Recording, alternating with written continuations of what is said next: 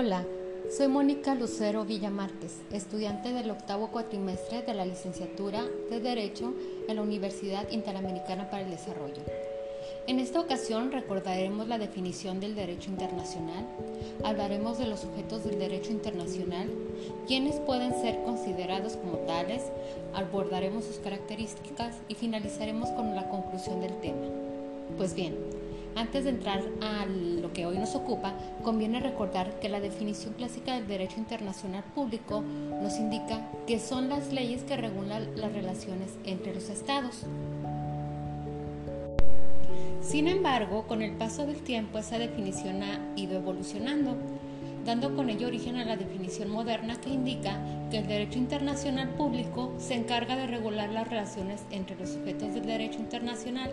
Nótese que ya no habla de estados de una manera exclusiva, y esto es así porque han surgido otros sujetos como el pueblo beligerante, así como otros grupos y organizaciones que han adquirido derechos y obligaciones internacionales.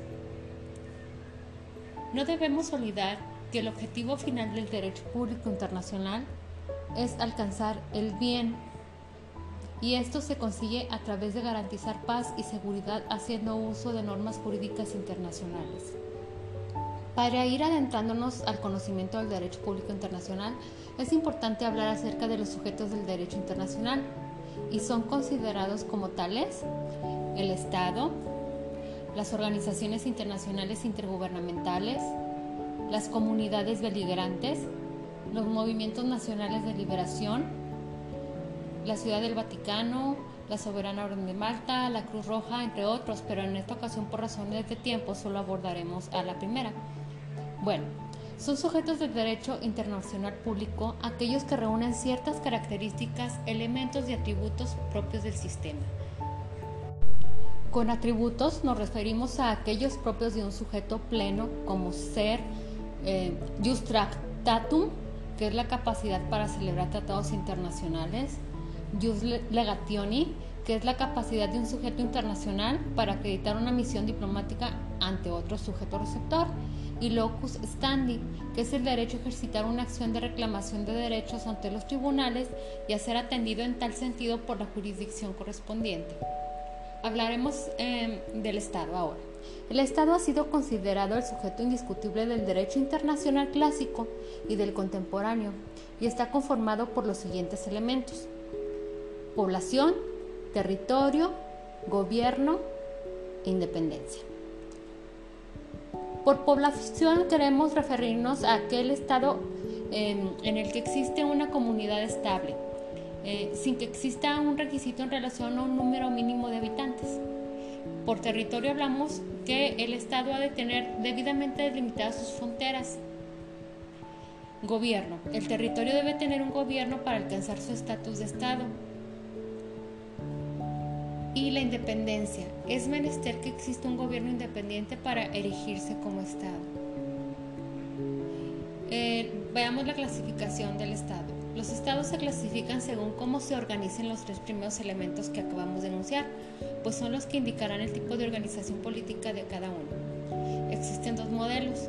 El estado unitario, que es un modelo simple donde los tres elementos se relacionan directamente.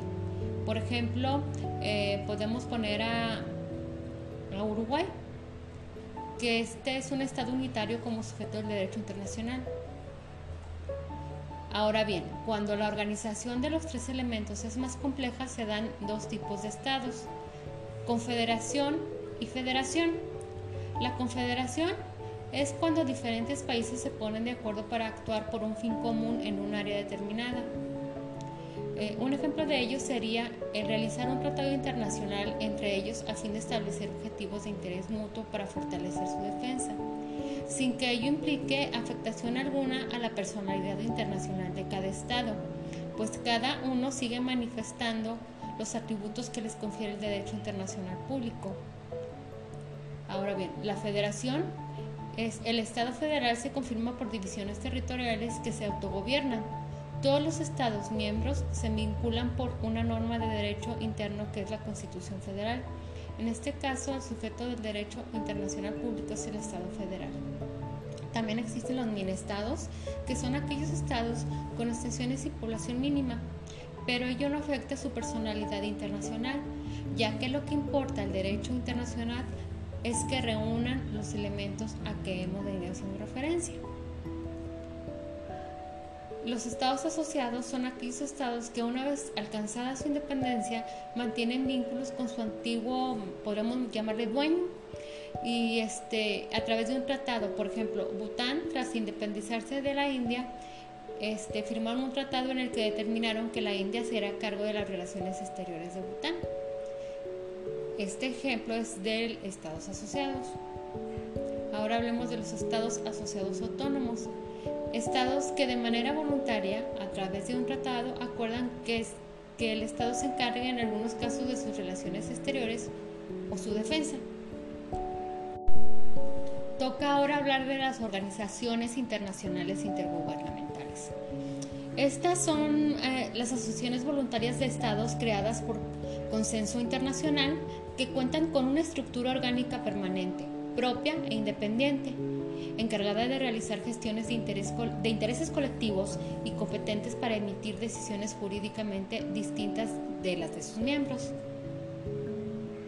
Las organizaciones internacionales intergubernamentales son reconocidas como sujetos del derecho internacional público luego de una consulta efectuada por la Organización de las Naciones Unidas, la ONU, a la Corte Internacional de Justicia, y esto se originó por el asesinato de un funcionario de la referida organización eh, mientras se encontraba en cumplimiento de sus funciones en Palestina en el año de 1948.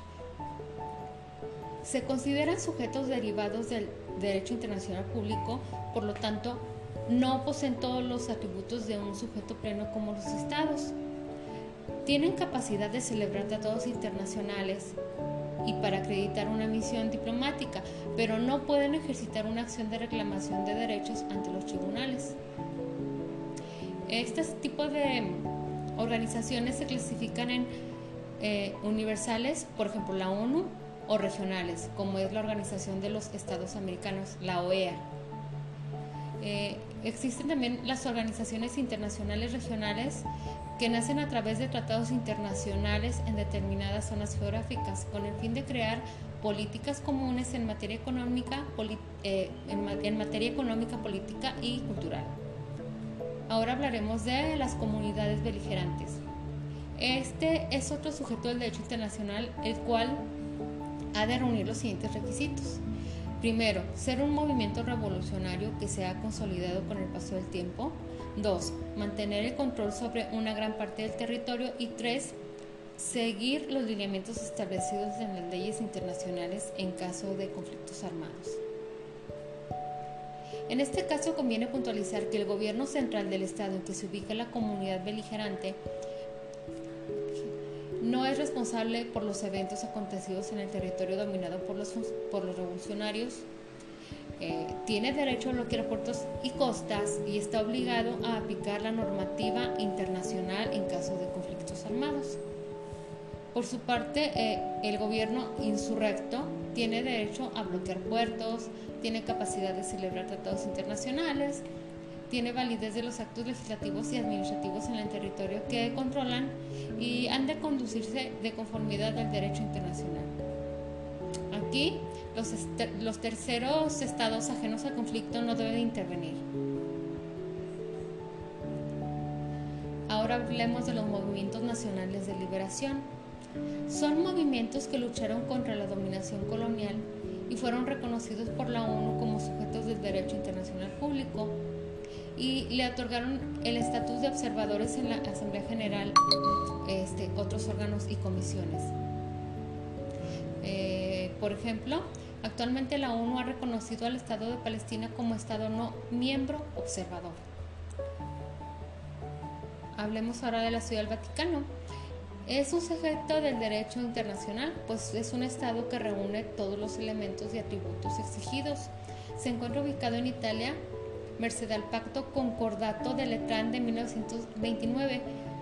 Este pacto significó la independencia política de la Santa Sede del Reino de Italia como Estado soberano, así como el establecimiento pleno de las relaciones entre los representantes de Italia y de la Iglesia Católica. Este es un Estado eh, observador de la ONU y como ya dijimos es sujeto pleno con todos los atributos propios del derecho internacional público.